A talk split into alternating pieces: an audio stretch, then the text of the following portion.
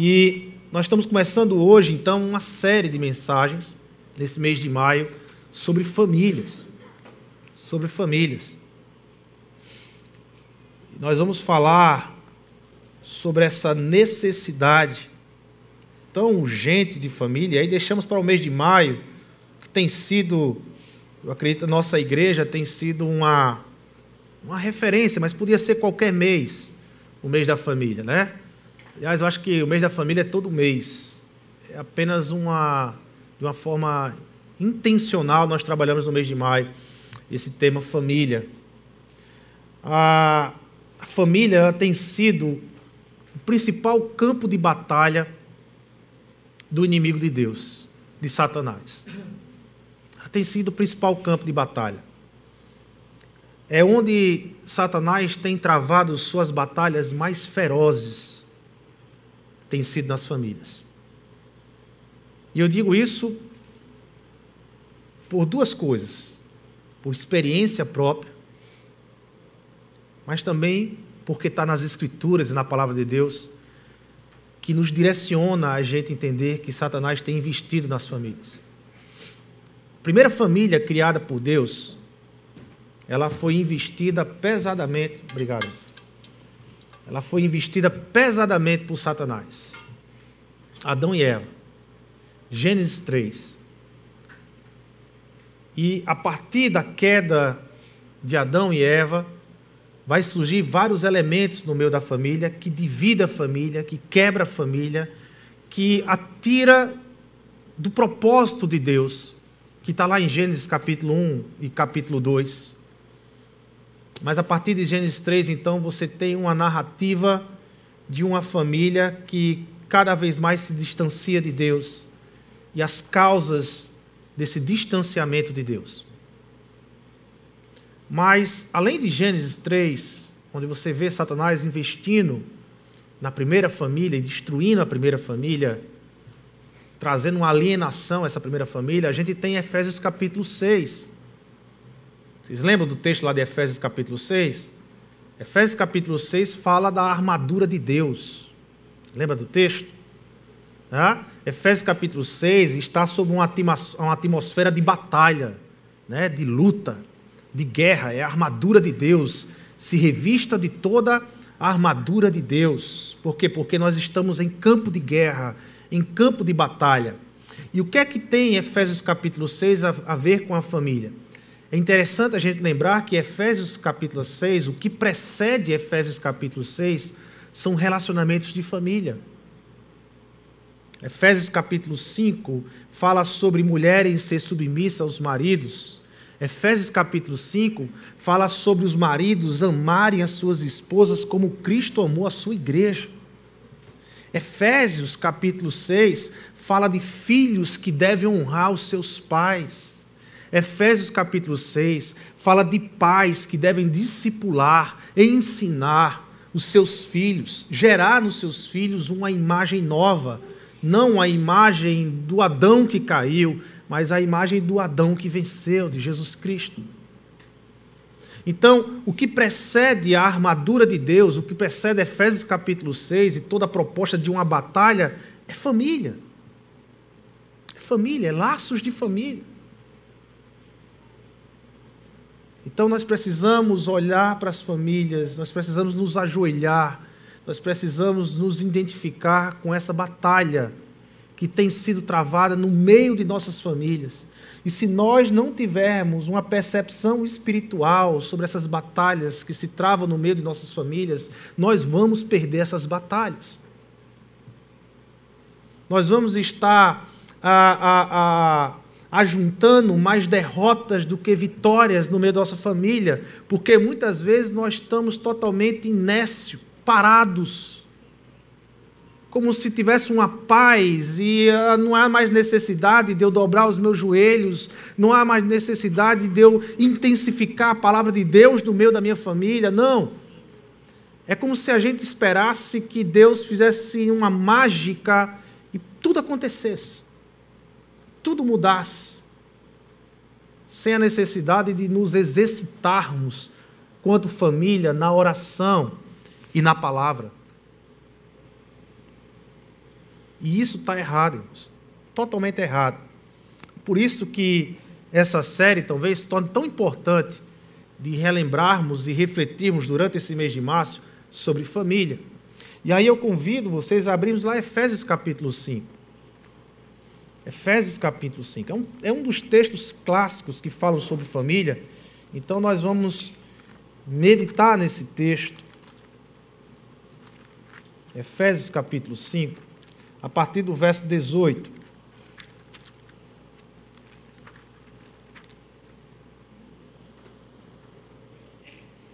A partir do verso 18.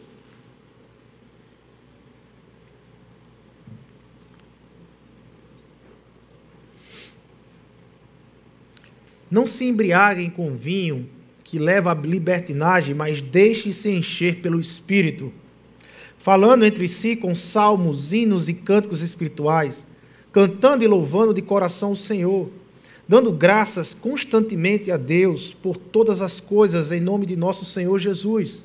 Sujeite-se uns aos outros por temor a Cristo. Mulheres, sujeite-se cada um a seu marido como ao Senhor pois o marido é o cabeça da mulher, como também Cristo é o cabeça da igreja, que é o seu corpo, do qual ele é o Salvador. Assim como a igreja está sujeita a Cristo, também as mulheres estejam em tudo sujeitas aos seus maridos. Maridos, amem cada um a sua mulher, assim como Cristo amou a igreja e entregou-se por ela, para santificá-la, tendo-a purificado pelo lavar da água mediante a palavra e para apresentá-la a si mesmo como igreja gloriosa, sem mancha nem ruga ou coisa semelhante, mas santa e inculpável. Da mesma forma, os maridos devem amar cada uma a cada um a sua mulher como a seu próprio corpo. Quem ama a sua mulher ama a si mesmo. Além do mais, ninguém jamais odiou o seu próprio corpo, além antes o alimenta e dele cuida, como também Cristo faz com a igreja pois somos membros do seu corpo. Por essa razão, o homem deixará pai e mãe e se unirá à sua mulher, e os dois se tornarão uma só carne. Né? Aqui, Paulo a, a, falando lá de Gênesis 2. Este é um mistério profundo. Refiro-me, porém, a Cristo e à igreja. Portanto, cada um de vocês também ame a sua, a sua mulher como a si mesmo, e a mulher trate o seu marido ah, com todo o respeito. Filhos, obedeçam seus pais no Senhor, pois isso é justo. Honre teu pai e tua mãe, este é o primeiro mandamento com promessa, para que tudo te corra bem e tenhas longa vida sobre a terra. Pais, não irrite seus filhos, antes criem-nos segundo a instrução e o conselho do Senhor. Escravos, obedeçam a seus senhores terrenos com respeito e temor, com sinceridade de coração, como a Cristo. Obedeçam-lhes não apenas para agradá-los quando eles os observam, mas como escravos de Cristo, fazendo de coração a vontade de Deus. Sirvam seus senhores de boa vontade, como servindo ao Senhor e não aos homens, porque vocês sabem que o Senhor recompensará cada um pelo bem que praticar, seja escravo, seja livre. Vocês, senhores, senhores, tratem seus escravos da mesma forma. Não os ameacem, uma vez que vocês sabem que o Senhor deles e de vocês está nos céus e ele não faz diferença entre as pessoas. Amém? Ah, é preciso então a gente entender que há uma necessidade de uma mudança espiritual. Não é apenas uma mudança da carne, a, não é apenas uma mudança racional, mas é preciso entender que existe uma ação no campo espiritual e por isso existe um chamado de Deus na minha vida, para a sua vida, para nós orarmos, intensificarmos as nossas orações, para que Deus haja nesse campo espiritual, para que o Senhor mude as ações, para que o Senhor interfira no campo espiritual e no meu coração para junto dele. E aí, o apóstolo Paulo, nesses textos que nós lemos, ele está falando, ah, ele está falando de uma proposta de uma vida cheia do Espírito. Ele está nos trazendo essa proposta de vivermos cheios do Espírito. Antes, antes do, do, dos pares de relação que Paulo a, nos traz aí, marido esposa, filho e pais, e senhores e escravos, antes desses pares, Paulo ele traz uma instrução muito clara, uma ordem muito clara para que eu e você tenhamos uma vida cheia do Espírito. Às vezes, acontece que a gente meio que faz uma divisão, meio que faz uma divisão ah, na nossa mente, e ora nós queremos ser homens da palavra, cheios da palavra, e achamos que por ser homens cheios da palavra, nós não precisamos dobrar os joelhos e, e pedir a Deus de sermos cheios do Espírito e vivermos num mundo é, de experiência espiritual, de um campo espiritual. Ou ora nós achamos que por sermos, ah, por vivermos de uma forma intensa esse campo espiritual, esse campo da oração, de cheios do Espírito, essa parte da experiência com Deus, nós não necessitamos tanto da palavra. E muitas vezes nós fazemos uma divisão, a, a, uma vida muito espiritual significa então uma vida menos intensa na palavra, ou uma vida muito na palavra significa uma vida menos intensa na vida espiritual, coisa que a Bíblia, que o apóstolo Paulo não faz isso. A recomendação é que a, a, a vida de oração, a vida cheia de espírito, ela só faz sentido se ela é alimentada pela palavra. A vida na palavra, a vida em contato com as escrituras, em crescimento com as escrituras, só se faz sentido se ela produz uma vida cheia do espírito, que se dobra diante do Senhor e que percebe o movimento espiritual em sua vida. O que está ao redor. Efésios, a carta que o apóstolo Paulo escreve a igreja de Efésios, ela segue uma linha a, a, paulina, uma linha que é características das cartas do apóstolo Paulo. Todas as cartas você vai ter essa característica do apóstolo Paulo. Ele começa nos primeiros capítulos a tratar num campo mais teológico, num campo mais conceitual. No caso de Efésios, ele começa a tratar nos capítulos 1, 2 e 3 a, a, do que significa essa vida de estar em Cristo, do significa do que nós vivemos, do que, que, do que acontece com aquela pessoa que está em Cristo. E no capítulo 1, 2 e 3, Paulo então faz um, um desenvolvimento teológico né, do, do, conceito do que é a ideia de estar em Cristo. O que é estar em Cristo? O que é que eu ganho em estar em Cristo? O que é que eu recebo em estar em Cristo? E o que é que significa a, a, a estar em Cristo? O que é que acontece com aquele que está em Cristo? E Paulo, então, ele desenvolve nesses primeiros três capítulos de Efésios a, essa, esse campo mais teológico. Mas, como toda carta paulina, e isso é uma característica da carta de Paulo, logo depois, Paulo ele vira a chave e nos capítulos 4, 5 e 6, Paulo vai tratar agora da prática do que esse conceito teológico que ele abordou nos primeiros capítulos significa na prática. Para Paulo, o que é que isso significa? É que toda teologia saudável, toda teologia saudável, ela desemboca numa prática de vida.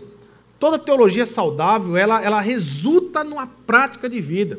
Então, se você quer conhecer se a teologia ela, ela é saudável ou não, uma das primeiras perguntas é que tipo de prática de vida aquela teologia tem resultado na vida daquele que está defendendo tal teologia. Que tipo de prática de vida? Como é que essa vida na prática, o que é que essa teologia tem resultado? Porque é, é essa é a ligação da teologia com a vida. E, e quem faz essa ligação de uma forma crucial é o Evangelho. É o Evangelho. O Evangelho de Cristo é aquele que não permite que as palavras fiquem só em palavras. O Evangelho de Cristo é aquele que torna as palavras vivas é, é interessante como Jesus, que é o Verbo que se fez carne, ele, ele, ele, o Evangelho ele apresenta algumas situações de Jesus interessantes, né? principalmente nos embates de Jesus com os doutores da lei. Porque os doutores da lei eram aqueles que tinham um conhecimento profundo do Antigo Testamento. Eles conheciam o Antigo Testamento. Eles tinham um conhecimento profundo, eles liam, eles sabiam o significado, cada detalhe do Antigo Testamento, cada ensino, cada apontamento sobre o Messias, a necessidade, a necessidade do Messias, a vinda do Messias, eles conheciam. Mas é interessante, essas últimas duas semanas, eu tenho um livro, eu tenho lido um livro que, que tem me levado às Escrituras a, a ler especificamente os embates de Jesus com os doutores da lei com os entendidos da lei, e, e, perceber de uma forma mais particular esses embates. E tem um embate muito interessante de Jesus lá em Lucas capítulo 10, né, quando Jesus ele vai citar uma parábola muito conhecida, a parábola do bom samaritano, e é do embate de Jesus com o doutor da lei, e ele faz uma pergunta que é crucial para a humanidade, né? O que é que eu posso fazer para obter a vida eterna? O que é que eu tenho que fazer para obter a vida eterna? E aí Jesus lança ele para a lei porque ele queria pegar Jesus em uma falha da lei. Mas Jesus diz assim: Mas é, a, a, o que, é que a lei diz? E aí Jesus ainda acrescenta: Como você tem lido a lei? É, como você lê a lei? E a resposta do doutor foi fantástica, né? porque ele diz: ah, A lei diz que eu preciso amar a Deus sobre todas as coisas e amar o meu próximo como a si mesmo. E Jesus, olha, excelente, vai e faça isso e você viverá. Porque a sua resposta foi muito profunda foi uma resposta de alguém que conhece a lei, que conhece de forma profunda a, a, a, a intenção da lei, que era fazer com que Israel aprendesse a amar. Amar a Deus e amar o próximo. Essa era a intenção da lei. É fazer com que Israel amasse os seus, os de fora, e amasse a Deus com a mesma intensidade. Então Jesus, olha, você respondeu muito bem. E aí, para justificar Aí o, o, o, doutor diz assim: Mas quem é o meu próximo? Ah, quem é que eu devo amar? Porque a minha interpretação de amor é amar apenas os meus, apenas os de Israel, apenas quem abraça a lei. Então quem é o meu próximo? E aí Jesus ele vai explicar quem é o meu próximo com a parábola do bom samaritano, que vocês conhecem muito bem. Parábola do bom samaritano. E é interessante porque nesse embate você percebe que, de um lado, tem um doutor da lei, aquele que lê o Antigo Testamento, aquele que lê as verdades sobre o Messias, mas interpreta as verdades sobre o Messias da forma como ele quer interpretar ou da forma com que o coração dele permite. E do outro lado, você tem o próprio Messias, aquele que pulou de fora do Antigo Testamento, aquele que saiu das letras e se tornou carne e não permite nenhuma outra interpretação sobre ele a não ser a dele mesmo. É Jesus se interpretando, é Jesus mostrando quem ele é, o que o Messias é, para quem o Messias veio, a forma de amar desse Messias, para aquele que só conhece o Messias nas letras, mas não conhece o Messias de forma pessoal. Então, a, a, o Evangelho é aquele que une esses dois mundos: o mundo das letras, o mundo da, da, da leitura, da palavra de Deus, mas com o mundo pessoal de Cristo Jesus, do reino de Deus, daquilo que Deus veio instaurar aqui na terra e realizar aqui na terra. É o Evangelho que une. E aí, a ideia de estar cheio do Espírito também é a ideia de estar cheio da palavra. Também é a ideia de estar cheio da palavra. A metade, essa segunda metade da carta de Efésios, capítulos 4, 5 e 6, essa segunda metade, ela vai nos propor um verbo que vai apresentar várias vezes nessa segunda metade e que é o verbo que direciona toda essa segunda parte de Efésios, que é o verbo andar. Talvez na sua Bíblia, se for NVI, esse verbo está tá aí como viver, ou vivam. Veja, Efésios 4.1, ah, andeis ou vivam de modo digno da vocação. Efésios 4,17, não mais andeis, não mais vivam como também andam os gentios, ou como também vivem os gentios. Efésios 5, 2: Andai ou vivam em amor. Efésios 5, 8. Andai ou vivam como filhos da luz. Efésios 5, 15. Vede prudentemente como andais ou como vivem, não como nécios e sim como sábios. E quando você tem um verbo que se repete muito, é porque esse verbo está nos direcionando aquilo que o apóstolo está escrevendo e aquilo que ele quer ensinar. E o que Paulo está dizendo aqui é que não não é apenas de doutrina e não é apenas de conhecimento que se vive o Evangelho. Mas você vive o Evangelho do conhecer o Evangelho que desemboca na prática de vida. A, a, a, a vida, o Evangelho que nós conhecemos, isso aqui que nós fizemos, Deus morreu por mim, Deus ressuscitou, isso implica uma mudança de vida. Isso implica uma mudança de cultura, isso implica uma mudança de leitura, isso implica uma mudança de relacionamento com as pessoas. Isso tem que mudar, porque se isso ficar apenas na minha mente, apenas no racional, ah, eu sei que Jesus morreu por mim, ah, eu sei que Jesus ressuscitou, mas se isso não muda, se isso não me move a uma mudança, eu, eu, eu não estou de acordo com a ideia do Evangelho porque o evangelho ele exige daqueles que o conhecem uma mudança, uma prática de vida diferente. Ele propõe uma vida contracultural, totalmente diferente da cultura lá fora. É isso a proposta do evangelho. E veja, veja que essas duas figuras está cheio do Espírito Santo e está cheio da palavra de Deus assume uma importância gigantesca e primordial na mudança da minha família, na mudança da minha vida e na mudança da minha família. Colossenses 3,16 e 4,1, Paulo vai tratar do mesmo jeito que ele está tratando aqui Efésios, que a gente leu, enchei-vos do Espírito, ele vai tratar com relação à palavra. Ele vai dizer, olha, que a palavra de Deus habite ricamente, habite ricamente a palavra de Cristo na sua vida. Colossenses 3,16. E olha que interessante, se a gente fazer um paralelo de Efésios 5, 18, que nós precisamos ter uma vida cheia do Espírito, e Colossenses 3,16, que diz que nós precisamos ter ricamente, ou estar cheio da palavra de Cristo em nossas vidas, se nós fizermos um paralelo, nós vamos observar que os resultados e as evidências de uma vida cheia da palavra, ou de uma vida cheia do Espírito, é a mesma coisa. É a mesma coisa. Olha, a ordem que, que Paulo dá em Efésios 5,18 é: enchei-vos do Espírito.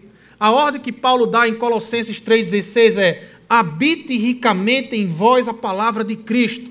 Os resultados de uma vida cheia do Espírito em Efésios capítulo 5 é adoração, exortação, gratidão e submissão.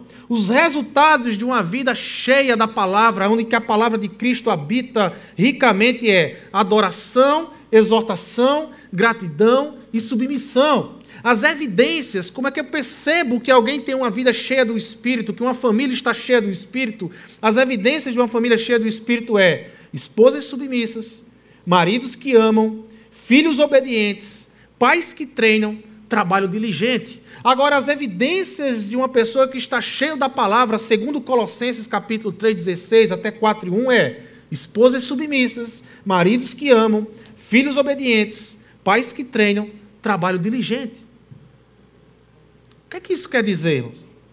Quer dizer que para Paulo, uma vida cheia da palavra tem que estar cheia do Espírito não existe estar cheio de algo e menos do outro, estar mais com algo e menos do outro, mas a, a, realidade, a proposta de uma vida cheia do Espírito e cheia da palavra é para a minha vida e é para a sua vida. É para a vida da minha família, é para a vida da sua família. Então, assim, e só assim, nós vamos ver mudança real. Vocês acreditam nisso?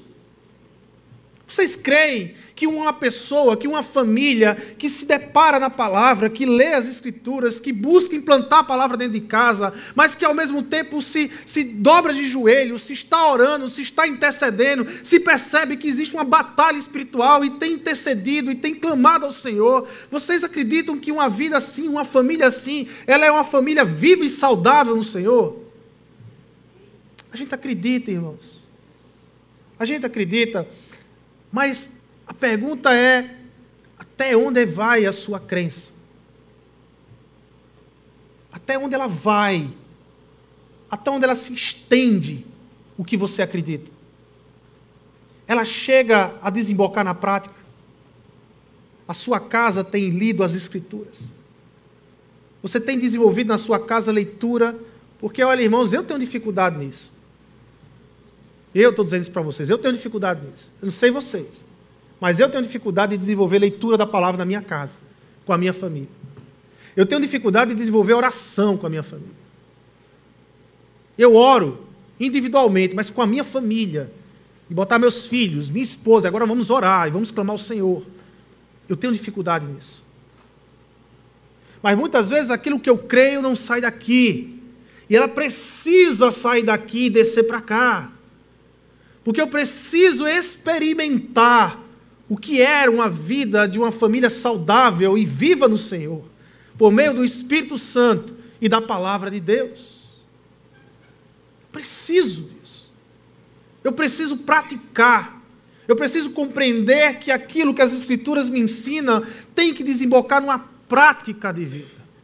Prática de vida. Isso tem sido a, a, a nossa luta. E olha que bacana o Ministério de Intercessão desenvolveu um livreto. Tem lá um livreto. Eles pegaram um livreto. Que todo dia vai ter um momento em que você pode começar. É, é uma leitura básica, rapidinha. E depois um tempo de oração com a sua família. Começando hoje até o dia 19. De você poder desenvolver isso com a sua família. Baixar no seu celular tirar um tempo com a sua família à noite e dizer: ó, hoje é nosso tempo de família. Vamos orar por quê? Vamos orar por isso, por isso, por isso. Desenvolva aí com seus filhos, com a sua esposa, com seu esposo. Você vai orar por isso, tal, vamos orar por isso. Leia, tem lá uma reflexãozinha, um texto bíblico, você leia uma reflexão, leia. Após ler, converse com sua família. O que é que essa leitura falou para vocês hoje? E orem por isso. Desenvolva essa prática em sua casa. É uma ajuda tremenda. Agora que entendemos que as escrituras ela não se se afasta do Espírito Santo, mas que as escrituras ela se torna alimento na vida daquele que está cheio do Espírito e que o Espírito Santo usa esse alimento, as escrituras e a palavra de Deus para nos impulsionar a uma vida saudável. Quais são os efeitos do evangelho, da cruz, entre Deus e o homem. Nos versos 18 ao 21 de Efésios capítulo 5, nós lemos, Paulo está falando sobre a plenitude do Espírito. Não embriaguem com vinho que leva à libertinagem, mas deixem-se encher pelo Espírito. É interessante essa, é, é, essa, essa essa analogia que Paulo faz com a embriaguez do vinho, com o encheivos do espírito.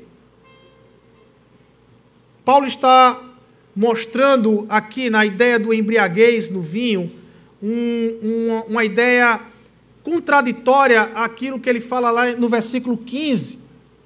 Tenham cuidado com a maneira como vocês vivem, que não sejam como insensatos, mas como sábios. Ou seja, Paulo, cuidado. Porque aquele que está embriagado de vinho vive uma vida insensata, mas eu e você, nós somos chamados a ter uma vida de sábios. E o sábio é aquele que, por meio do Evangelho com o Espírito Santo, se enche, se enche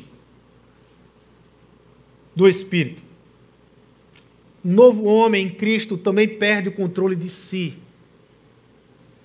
Não pelo vinho, mas ele é dominado por um outro chamado Espírito de Deus. A vida de Cristo, vivida por uma pessoa controlada pelo poder do Espírito, irmãos, capacita a ter uma atitude e comportamento que nunca ele teria de uma outra forma. Só capacitado pelo Espírito Santo. Ser cheio do Espírito Santo não significa ter mais do Espírito, mas que o Espírito tem mais de mim. Uma vida cheia do Espírito Santo é quando você se deixa ser dominado pelo Espírito Santo é quando o Espírito Santo lhe domina. é quando você é controlado pelo Espírito Santo. Isso é uma vida cheia do Espírito Santo. O que nos caracteriza em sermos cheios do Espírito Santo é o conteúdo. Como é que eu sei se eu tenho uma vida cheia do Espírito Santo? Ora, se o Espírito habita ricamente em mim, haverá um conteúdo do Espírito em mim. Lá em Gálatas, capítulo 5, 19 ao 24, Paulo mostra esse contraste das obras da carne com as obras do Espírito. Ora, as obras da carne são manifestas, ou seja, como é que eu, tô, como é que eu sei que eu estou cheio da carne? Que eu estou vazio do Espírito? Por manifestações da obra da carne. Imoralidade sexual, impureza, libertinagem, idolatria, feitiçaria, ódio, discórdia, ciúme, ira, egoísmo, dissensões, facções, e inveja, embriaguez, orgias e coisas semelhantes. Eu os advirto, como antes já os adverti, que os que praticam essas coisas não herdarão o reino dos céus. Mas o fruto do Espírito é pessoas que vivem cheias do Espírito, então elas têm amor, alegria, paz, paciência, amabilidade, bondade, fidelidade, mansidão e domínio próprio. Quando essas coisas não há lei, os que pertencem a Cristo Jesus crucificam a carne com as suas paixões e seus desejos. Uma vida cheia do Espírito é uma vida que proporciona espaço para que os frutos do Espírito se desenvolvam e se mostrem a partir dela. Vivemos em uma geração em que quer diminuir estes movimentos de Deus que vêm de dentro para fora, que nos torna por completo, que Deus diz assim: olha, você é meu. E muitas vezes vivemos numa geração que quer diminuir isso. Ou por uma concepção apenas intelectual. Ah, eu preciso ser um conhecedor das Escrituras, mas a vida da prática está totalmente ali com a obra da carne.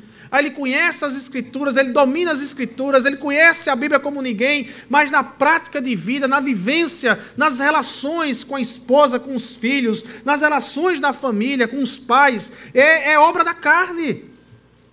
Mas para o outro lado, no outro extremo, está aqueles que acham que é apenas é, é a, a, a vida cristã é apenas uma experiência espiritual, é uma experiência sem um compromisso com mudança de caráter na ética relacional com as pessoas e com as coisas. Pessoas que são capazes de testemunhar grandes experiências espirituais para você, mas os filhos, os maridos, as pessoas que convivem com elas, são capazes de dizer: olha, é muito bonita essa experiência espiritual, mas aqui em casa ele não é assim. Mas aqui em casa ele não vive dessa forma.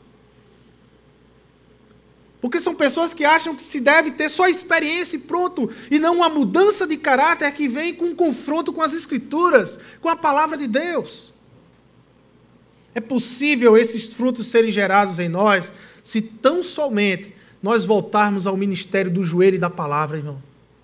Você quer experimentar um avivamento na sua família? Você quer experimentar um avivamento na sua vida? Volta ao ministério de joelhos e da palavra. Abre a Bíblia Volta a entrar em contato com Deus. Volte a ouvir o que Deus tem para você. Tem pessoas que só ouvem Deus de domingo a domingo. É uma pobreza. Me desculpe falar isso, mas é uma pobreza de vida. De domingo a domingo que você escuta Deus, você podendo estar na sua casa todo dia ouvir Deus falar com você. E você vai viver essa miséria de vida espiritual podendo viver a fartura de vida espiritual no seu lar. Todo dia Deus falando ao seu coração, é Deus, a sua palavra diretamente com você e através do Espírito Santo. E muitas vezes nós vivemos na igreja nessa pobreza de vida espiritual, achando que está tudo bem.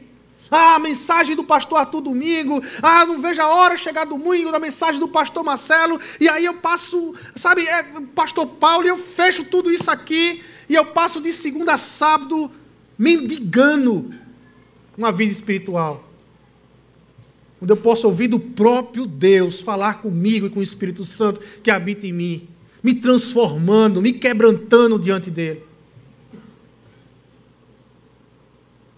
Meus irmãos, o último efeito do Evangelho na família é que os efeitos da queda são revertidos quando alguém ou quando a família está em Cristo. E é isso que Paulo está dizendo aqui. Deus, por sua infinita graça, pode dar um novo recomeço para a sua família e para a minha família, para as nossas famílias. Veja como os textos que lemos estão voltados para o lar. Relação de marido e mulher, relação de pai e filhos. Por que esses textos estão voltados para o lar? Porque é no lar onde as máscaras caem. É no lar onde as pessoas nos conhecem de fato e de verdade. Sexta-feira, agora nós tivemos um encontro de casais e a gente tem um exercício difícil de fazermos. Dificílimo. Que aí um dos exercícios é perguntar à esposa e é perguntar aos nossos filhos os nossos defeitos. Porque ninguém sabe mais dos nossos defeitos do que a nossa esposa e os nossos filhos.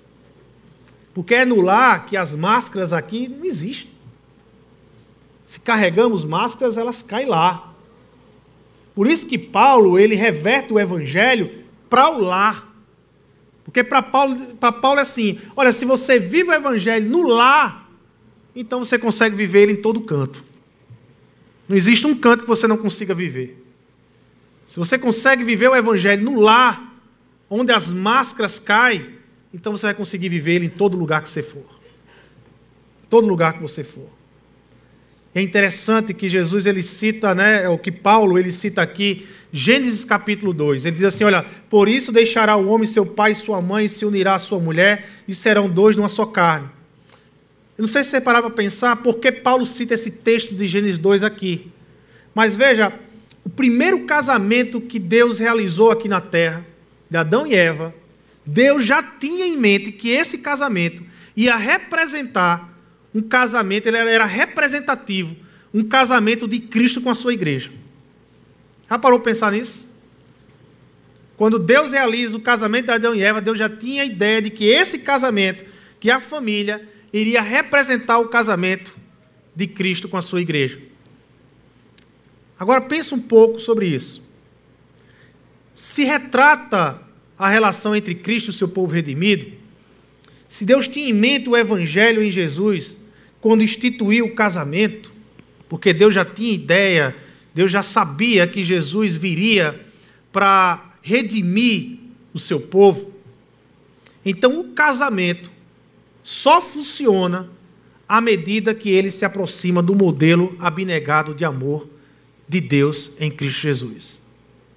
Você sabe qual é o segredo do casamento? Você sabe qual é o segredo para durar o casamento para sempre até que a morte separe? Leve o evangelho para dentro do casamento. Viva o evangelho do amor abnegado de Deus em Cristo Jesus por você para dentro do casamento.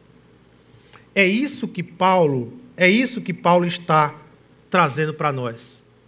Mulheres, sejam submissas a vossos maridos em tudo. Por quê? Porque o evangelho pede para que você faça isso. Porque o evangelho lhe ensina um amor abnegado, um amor que se esvaziou de tudo, um amor que abriu mão de tudo por amor a você o amor de Cristo. Homens, amem suas esposas como Cristo amou a sua igreja. Como foi que Cristo amou a sua igreja? Cristo se deu pela sua igreja. Cristo se sacrificou pela sua igreja. Tem homens que querem amar a sua esposa sem sacrifício, sem se sacrificar, sem abrir mão. A submissão da sua esposa está ligado proporcionalmente ao amor sacrificial pela qual você ama a sua esposa. Eu não tenho como exigir submissão da minha esposa se ela não vê em mim amor sacrificial por ela. É uma incoerência. Porque Cristo, porque Cristo exige de você e de mim amor por ele. Porque ele morreu na cruz do Calvário por mim e por você. Porque ele apresentou para mim e para você um amor sacrificial. Se Cristo não tivesse morrido por mim e por você, se Cristo não tivesse a, apresentado para a minha vida e para a sua vida um amor sacrificial, não teria sentido Cristo exigir de nós um amor sacrificial por Ele. É essa relação. Eu tenho que amar a Deus, amar a Cristo sobre todas as coisas, porque, porque Ele me amou sacrificialmente. A minha esposa, ela precisa ser estimulada a ser submissa a mim, Por quê? Porque eu, nas minhas práticas de vida, a amo sacrificialmente. Porque se ela não ver isso em mim, é uma incoerência eu estar exigindo dela algo que eu não apresento para ela, que eu não estimulo. Então, Paulo traz aqui uma nova forma de se relacionamento, uma nova forma de se relacionar. Não a maneira do Império Romano, não na cultura romana, não na cultura grega, mas agora Paulo está apresentando o Evangelho como um modelo de relacionamento de filhos com seus pais, de pais com seus filhos, de marido com suas esposas. Leva o Evangelho para o seu casamento, leva o Evangelho para o seu lar e perceba a mudança que o Evangelho vai fazer no seu lar e no seu casamento. Para concluir, irmãos, Deus, em Sua infinita graça, não permite que famílias permaneçam em estado de queda, gerando nesta terra efeitos de queda. E por isso Deus nos deu o seu Filho Jesus Cristo na cruz do Calvário. Por isso Jesus venceu a morte e ressuscitou ao terceiro dia. Por isso Deus nos deu o Evangelho dele. O Evangelho dele. As boas novas de Deus para nossas vidas, para a vida das nossas famílias. As boas novas. É notável nós lermos esse texto de Efésios e como ele faz eco num texto lá em Gênesis capítulo 3. E eu queria concluir aqui. Como Deus tem resgatado aquilo que foi perdido em Gênesis 3. E é interessante como esse texto ele é meio que uma afronta é como se o evangelho, agora mudando as famílias, está afrontando aquilo que o diabo fez em Gênesis 3. Olha, nós lemos sobre submissão da esposa. Em Gênesis 3,16 diz que o desejo da mulher para com seu marido é de dominar o seu marido, e o desejo do homem é para dominar a sua esposa. Mas Paulo vai dizer que uma família restaurada pelo Evangelho uma família cheia do Espírito, ela renova tudo, ela traz um renovo e produz esposas submissas. Ao contrário, o amor sacrificial do marido, é o que Efésios 5 diz, que eu preciso amar a minha esposa de uma forma sacrificial. Lá, Gênesis 3,16, na parte B, diz que o marido vai querer governar sobre a esposa. Ele vai querer dominar a esposa de uma forma autoritária. E uma rivalidade entre esposa e marido foi o que o pecado trouxe. Mas agora em Efésios capítulo 5 diz que o homem vai amar suas esposas de forma sacrificial. Filhos obedientes, como diz Efésios capítulo 6, verso 1, em lugar de assassinos fugitivos, que foi o que o pecado causou em Caim, que passou a ser um fugitivo depois de matar o seu próprio irmão. Pais que resgatam a imagem em seus filhos, que discipulam, que ensinam seus filhos, versus a maldição da dor que Gênesis 3,16 traz, que vai ser com dor que a mulher vai ter os seus filhos. E a ideia de dor é também a ideia não só do, do, do, do parto, mas a ideia do relacionamento dela com seus filhos. O Evangelho sai restaurando tudo que o diabo destruiu na família. Você crê nisso? Você crê que o Evangelho restaura aquilo que o diabo causou nessa terra? Que possamos levar o Evangelho para nossas famílias, meus irmãos. Eu queria só pedir uma permissão para acrescentar algo de um texto na Bíblia, mas sem mudar o contexto, para a gente sair com esse texto na Bíblia. Efésios capítulo 6, 12 diz assim: Pois a nossa luta não é contra pessoas, mas contra os poderes e autoridades, contra os dominadores deste mundo de trevas, contra as forças espirituais do mal nas regiões celestiais. E aqui eu quero acrescentar que decidiram ter como principal alvo a família. A nossa luta é contra as trevas. A nossa luta é contra os demônios que decidiram como principal alvo de destruição nessa terra as nossas famílias. Essa é a minha luta e a sua luta. Esse é um clamor de avivamento. Que Deus venha trazer um avivamento nas nossas famílias. E que a gente não venha baixar a guarda nunca mais para as trevas, para principados e potestades.